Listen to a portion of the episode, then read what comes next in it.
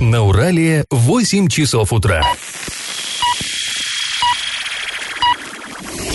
В эфире немного аналитическая, немного юмористическая и слегка музыкальная передача «Заварники» на радио «Шансон Орск». Категория 12+. Доброе утро, друзья! А, В эфире программа «Заварники». Ближайший час вы проведете с нами, с Эльвирой Алиевой Доброе утро. и Павлом Лещенко. А, Совсем скоро мы расскажем вам о самых важных, самых интересных новостях, но для начала, как всегда, порция старостей. Пашины старости. Все мы знаем, что в СССР э, к кино было ну, совершенно особое отношение, может быть, не в последнюю очередь благодаря выражению классика. Кино является важнейшим из искусств. Ну, классика Ленина мы имеем в виду в данном случае. А, и интересный документ хранится а, в Ворском городском архиве. А, датирован он августом 1983 года. На аппаратном совещании а, при исполкоме а, рассказывали о том, как развивается городская киносеть. И здесь интересны сами обороты. Вот поэтому процитируем дословно. Свой определенный вклад а, в, э, по коммунистическому воспитанию трудящихся средствами кино вносят 54 работника киносети. Развитие киносети, укрепление ее материально-технической базы позволяет решать задачи по идейно-политическому, нравственному и эстетическому воспитанию трудящихся. Главное направление в в работе было и остается активная пропаганда средствами кино решений 26-го съезда КПСС и его последующих пленумов. Конец цитаты. Ну, цитата, конечно, интересная. Э, При этом, как мы видим, э, несмотря на то, что главной целью было э, исполнение задач съезда КПСС, кино-то снимали классные, друзья. Все мы его до сих пор очень любим, вот эти советские фильмы. Э, Так вот, и еще, в 83 году в Орске действовали, представьте себе, четыре постоянно действующих стационарных кинотеатра, четыре летних киноэстрады, три передвижных кинотеатра, пять киноустановок в общежитиях, 10 школьных установок, 6 установок в пионерлагерях, еще по одной в клубе глухонемых и клубе геологов. Ну, действительно, важнейшее из искусств. Ладно, к разговору об истории кино в Орске мы вернемся чуть-чуть попозже, а пока предлагаем вам поучаствовать в нашем очередном конкурсе. Известно, что в конце про- позапрошлого века, 19 века, задолго до открытия в городе нашем первого кинотеатра, было очень модным и популярным развлечение чем-то схожее с кино. А, вот как это описывалось в газете «Оренбургский листок» от 18 января 1896 года. На экран проецируются в полутьме ярким лучом света картины природы или людей. Картины заряжают в аппарат и быстро крутят ручку. Создается ощущение, что эти неясные силуэты в тумане быстро движутся. Так описывалось Благотворительный вечер описывался, посвященный э, Рождеству. Это показывали вот это шоу для детишек из бедных семей. Так вот скажите, как же называлось это популярное развлечение? Один – туманные картинки. Два – веселые картинки. Три – живые картинки. Ответ присылайте нам на номер 8903 390 40 40 или в соцсети «Одноклассники» в группу «Радио Шансон Ворске». Галопом по Азиям Европам.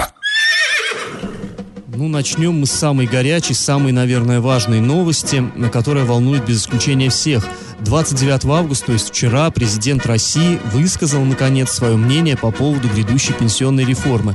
По его словам, повышение пенсионного возраста неизбежно. Ну, а мы надеялись, что он все-таки что-то более приятное скажет. Необходимость изменений связана, по словам президента, в первую очередь с необходимостью повышения пенсионных выплат. То есть пенсии должны расти, а вот за счет чего, вот так. В конечном итоге пенсионный возраст для мужчин повысят до 65 лет, набросят 5 лет, для женщин до 60, то есть тоже 5 лет. И тут надо сказать, что, в общем-то, сделан такой подарочек, если это можно так назвать, дамам, потому что изначально предполагалось возраст для женщин повысить до, до 63.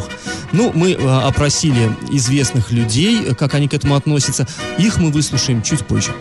А в Орске вновь перекроют движение по вокзальному шоссе да, для проведения строительных работ на газопроводе. А на этот раз движение ограничат э, а- от улицы Просвещения до улицы Крайней. А с 9 утра 31 октября, о, августа до э, 6 вечера 1 октября, то есть август, сентябрь, ну, полный месяц будет оно, скорее всего, ограничено, но тут пока непонятно, его либо полностью перекроют, либо как-то ограничат, то есть как-то транспорт все-таки будут пускать там. Ну, будем э, позже вас еще проинформируем, как станет известно. Э, Чемпионат высшей хоккейной лиги э, сезона 2018-2019 годов стартует 5 сентября, но э, для любителей хоккея э, не так это радостно, потому что все-таки 5 сентября мы не увидим э, игр. Тем более домашние игры начнутся гораздо позже для Южного Урала. 5 сентября в рамках регулярного чемпионата только в матч, э, матч состоится в Санкт-Петербурге между «Динамо» э, Санкт-Петербург и СК «Нева». А большинство команд первый игровой день пройдет 6 сентября, в том числе наши ребята из Южного Урала. Они сыграют в Казани с командой «Барс». Ну, а первый домашний матч Южный Урал проведет только 17 сентября с командой «Ермак» из Ангарска. Я в теме. А, Как мы уже говорили, пенсионный возраст в России все-таки повысит. Накану... Однако накануне президент заявил о смягчении пенсионной реформы. И все так вот немножечко, наверное, вздохнули с облегчением. Да ну не А, все, а половина, да, наверное, половина, да. коснется. Ну да, а, вроде бы как какие-то поблажки, но на самом деле вот настолько вот это мелочи все, потому что главная суть вот этого всего пенсионная реформа повысится. Нам вчера мягко, но четко об этом сказали. Для женщин возраст повысится до 60 лет, для мужчин до 65 лет, как мы уже говорили, да, накинули 5 лет. А, И накануне в Оренбурге прошло заседание законодательного собрания Оренбургской области, и депутаты даже прервали это заседание, дабы выслушать а, речь президента и его обращение к нации. А, после заседания наш корреспондент а, п- опросил некоторых депутатов и попросил высказать свое мнение по поводу вот этой реформы. И ожидаемо, конечно, представители партии власти поддержали президента, оппозиция высказала свое недоверие к данной реформе. Давайте послушаем, что нам а, сказал глава профсоюзов Оренбургской области Ярослав Черков. А, Но ожидание было такое, что, учитывая, по крайней мере, и продолжительность жизни по мужчинам, мы тоже думали, что вообще-то будет год-два снижения по мужчинам, конечно. Э, И, э, конечно, здесь вот, вот в рамках, се- сейчас же это будет оформляться поправками, здесь тоже будем еще дискутировать и э, убеждать своей позиции. Конечно, здесь одно, наверное, возможно, если оценивать это с регионального уровня, как сложно заглянуть за, за горизонт, э, когда перед тобой где-то там 15-этажный дом, а ты на четвертом этаже в регионе, да? да? то есть как масштабы страны нам не дано увидеть, но мы здесь лишь опираемся на мнение э, людей и той ситуации на предприятиях, которые есть. А, да, он сказал, что, в принципе, если полностью говорить о его речи, он сказал, что реакция была ожидаемая главы государства. Они знали, что и возраст повысит, и, скорее всего, Путин пойдет на какие-то поблажки. И даже, а, по его словам, профсоюз Оренбургской области поддерживают вот это вот решение президента. Но, как мы услышали, я думаю, даже и у тех, кто полностью поддержал, все все-таки немножко обиделись, почему это женщинам смягчили, да, на три года, а мужчины все равно пойдут на пенсию в Да, ну, я, 65 я лет. думаю, даже корень-то обиды не понимаешь. Не то, что смягчили, а как бы вот говорят, да, мы у вас забираем по 10 рублей, но тебе ладно, мы два отдадим твоих же рублей. Поэтому, как бы вообще восприятие вот это, ну не знаю, у меня лично резко негативное, Знаешь- но мне показалась очень мягкая позиция профсоюзов. Это даже не политическая партия, это профсоюзы. Мы уже которые говорили о призваны- том, что профсоюзы говорили, что они не видят смысла в митингах против повышения пенсионного возраста. Я в теме. А, И возвращаемся к теме а, президентского послания вчерашнего. И ожидаемо, что, конечно же, оппозиция, наверное, как и всей России, так и Оренбургской области, не поддержала вот эти вот и вообще пенсионную реформу, и поправки к ней. А, И вот что нам вчера сказал по этому поводу руководитель фракции КПРФ Законодательного собрания Оренбургской области Максим Амелин. По этому поводу у нас есть одно четкое понимание, что плохую, ужасную, отвратительную реформу мелкими изменениями хорошей не сделаешь. Вот. Поэтому э, мы считали и считаем, что сначала необходимо подготовить базу для этой реформы, создать рабочие места, поднять на должный уровень медицину.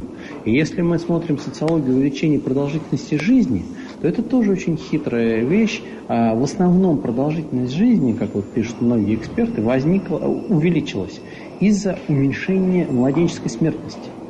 А если мы походим по кладбищу, то, к сожалению, мы увидим, что средний возраст от 60 до 65 лет. Ну, конечно же, э, Максима Амелина также поддержал Владимир Мирохин от ЛДПР, который сказал, что э, власть просто решила выбрать сейчас меньше из зол, поэтому и пошла на это смягчение. Но в целом, если пенсионная реформа будет принята, то, то окажет лишь негативное влияние на население и в целом вообще на ситуацию.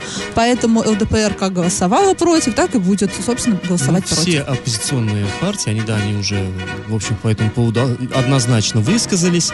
И, ну, но тут, главное, я так что... понимаю, высказывайся, не высказывайся, но все, дело решенное. Ну и народ э, высказывается, и, очевидно, еще будет продолжать, потому что у нас вот грядет очередная волна протестных, протестных акций, акций по поводу, да. по этому В том числе поводу. и в Орске будут. Хотя, да, уже вроде бы как все совершенно точно сказали, чего нам ждать. Но, конечно, народ с этим не очень-то хочет мириться, и это совершенно понятно, потому что, ну, если, конечно, много было там плохого в СССР, много было хорошего, но, наверное, все-таки самое лучшее, у нас было лучшее в мире законодательство о труде. Ну вот нельзя у нас здесь сказать, да, как там в Америке, ты уволен и выкинуть человека на улицу. Вот просто нельзя. Это великое завоевание, я считаю, нашей страны. И вот то, что пенсионный возраст, что у нас, что у нас вот эта пенсия гарантированная, тоже далеко не везде в продвинутых западных странах это есть, но у нас-то есть, ну вот, ну это, к Да, и, конечно, хорошо, когда у тебя есть возможность и пенсию получать, и заработную плату получать. А теперь, а, как бы вот тем, тем людям, которым должны были быть, стать пенсионером в 55 лет, им еще, еще 5 лет надо будет работать просто за зарплату. Совершенно верно. Ну и э, в любом случае вот эта тема, она, ну, есть четкое такое ощущение, что она в любом случае не закрыта, она еще будет муссироваться. Э, мы к ней, я думаю, не раз, не два еще вернемся. Пашины старости. Ну, а мы снова вернемся к развитию кино в городе Орске. Известно, что э, первый кинотеатр открылся в нашем городе в 1912 году. Назывался он «Русь». Принадлежал этот очаг культуры частному лицу, располагался на улице Большой. Ну, то есть теперь мы ее знаем как Советская. Для маленького уездного городка этого было достаточно, тем более, что кино было, ну, понятно, развлечением для элитной публики, так сказать, чистой. Но после революции кинематограф по э, завету Ильича пошел в массы, потребовалось расширять здание, и поэтому в 1934 году в нашем городе открылся первый, так это называлось, Дом социалистической культуры. А, ну, то есть клуб. Э, это было большое здание на улице Советской, сейчас оно всем нам известно как ДК Великан. Но тогда оно было еще не таким большим в 1934 году. Его собрали из э, церковных кирпичей, там разрушили две церкви, из них собрали вот этот клуб. А, но было все равно этого мало, и в 1936 году орские власти обратились в Москву с просьбой. Горсовет ходатайствует о, э, перед правительством о постройке в городе Орске звукового кинотеатра, стоимость которого с оборудованием составит 400 тысяч рублей. Звукового, то есть до этого было кино все-таки немое. И вот здание Дома соцкультуры было расширено, слегка перестроено, и в Орске появился, ну, сверхсовременный просто звуковой кинотеатр. Но э, про это, наверное, многие знают, а вот мало кто знает, что в то же время в нашем городе действовал еще и детский кинотеатр. Правда, где он был, как назывался, мы не знаем, но в городском архиве сохранился такой интересный документ. Это докладная записка за подписью управляющего облкинотрестом товарища Горского, даже имени его мы не знаем. Что это значится в записке? Последний раз обязываю уполномоченного по Орскому отделению товарища Лысенко выдать 5000 рублей на приобретение стульев для детского кинотеатра. Предупреждаю, за невыполнение настоящего распоряжения привлеку к ответственности. Конец цитаты. Ну же, суровые были времена, 36 год. Даже детское кино, это, знаете, не развлечение и не шуточки. Ну, а мы пока напоминаем про конкурс. Скажите, как же называлось развлечение, которое было очень популярно в Орске в 19 веке? Один – туманные картинки, два – веселые картинки и три – живые картинки. Подсказка. Демонстрировалось это шоу с помощью приспособления, известного как «волшебный фонарь». Ответ присылайте нам на номер 8 903 390 40 40, а также в группе «Радио Шансон Ворске» в соцсети «Одноклассники». Галопом по Азиям Европам! Коррупционное громкое дело в Оренбурге получило развитие. Заместитель главы города Геннадий Борисов, который обвиняется в получении взятки, признал свою вину и согласился сотрудничать со следствием. В итоге было принято решение поменять ему меру пресечения, и он из следственного изолятора отправился под домашний арест до 8 октября. Об этом сообщает Ленинский районный суд Оренбурга. А, ну и, кстати, по этому же делу, напомним, проходит сам глава Оренбурга Евгений Арапов, и сейчас вот весь город, да и, наверное, вся область так замерла э, и думает, а что же будет, вот в чем будет заключаться сотрудничество со следствием и какие громкие заявления будут сделаны по этому поводу. Да, и на данный момент глава Оренбурга находится в СИЗО, его под домашний арест Он пока не а, согласился не и не отпустили. признал да. его, И да. что интересно, подписывал документ о начале следственных действий в отношении Борисова и Арапова а, Игорь Погадаев, полицейский, и, на, и в- накануне приказом МВД России он был назначен временно исполняющим обязанности начальника регионального УМВД. А, вот предыдущий, а, да, был, отправлен, куда он был у нас На- на отправлен? В. Кавказ, да. Нет, в Пермский край. Пермский, Потом был назначен исполняющим обязанности. Его отправили э, на Северный да. Кавказ. И вот теперь назначили временно исполняющим обязанности вот этого вот Игоря Погадаева. Но кто станет постоянным руководителем УМВД, мы пока не знаем. И как это понимать? В Орске на улице Московской уже третью неделю лежит мертвый голубь.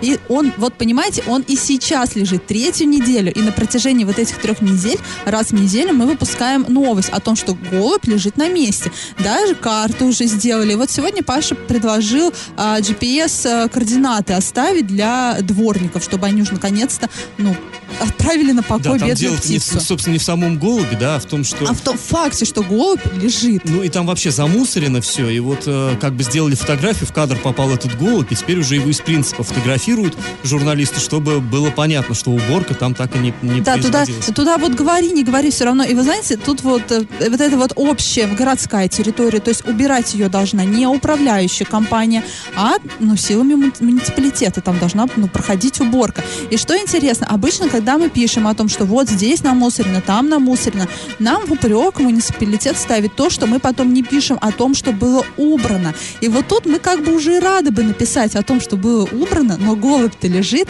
Это значит, туда дворники даже вот просто не дошли. Значит, ну, либо новость не видели, либо что, либо просто Нет, Эль, ты знаешь, мне игнорируют. кажется, это просто вот принципиальная позиция, его не убирают, знаешь, чтобы не создать прецедент. Потому что если сейчас его там уберись, да, то у нас весь город будет завален, население будет просто бросать себе во дворы голубей, чтобы хоть там когда-то руки нашли у коммунальщиков убраться. Но самое интересное, вчера написали там нам ребята и говорят, что в принципе в центре города очень много мертвых голубей валяется. Ну вот, может, таким образом привлекается внимание у коммунальщиков.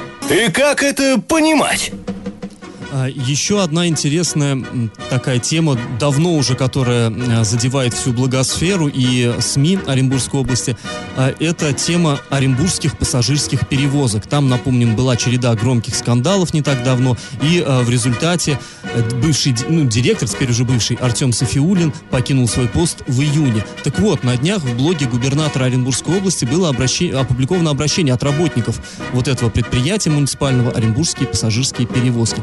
Они сообщают, что бывший директор их регулярно посещает, ну и не просто поностальгировать, а влиять на хозяйственную и даже финансовую деятельность предприятия. А, Там даже сказано, что он, в кавычках, цитата, вынуждал бухгалтера предприятия перечислить со счетов предприятия крупную денежную сумму. Конец цитаты. То есть это вот э, написано в блоге губернатора. То есть это работники пытаются ам, гла- э, внимание главы региона на это обратить. Ам, мы связались с людьми, которые там работают. Наш источник действительно подтвердил информацию о том, что бывший директор частенько а, захаживает на предприятие. И а, даже э, председатель комитета по управлению имуществом Оренбурга Дмитрий Цветков подтвердил, что да, недавно предприятие действительно переводило из своих счетов крупную сумму, но, сказал он, было это сделано совершенно нормально в рамках действующего контракта. Там компания производит автобусы, вот, то есть ну, предприятие закупало автобусы, и никак здесь Софиулин не связан с этим. Так вот, сам Артем Софиулин тоже дал комментарий по этой ситуации. Он утверждает, что все сказанное в письме а, его бывшими подчиненными это клевета. И он даже сообщил, что написал заявление в прокуратуру. Да, он обратился, да, обратился в прокуратуру. Но что интересно, наш источник вот с этого предприятия, он нам даже фотографию прислал автомобиля Артема Софиулина, который стоял на парковке, на внутренней парковке этого предприятия. Однако, когда мы туда приходили на это предприятие, нам сказали, что вообще посторонним вход воспрещен. Просто категорически даже вот а, к проходной не подходите. Новость дна. Октябрьским районным судом Орска рассмотрено уголовное дело в отношении местного жителя, который э, виновен в применении насилия, опасного для здоровья в отношении представителей власти в связи с исполнением им своих должностных обязанностей. Ну, долгое такое длинное название статьи.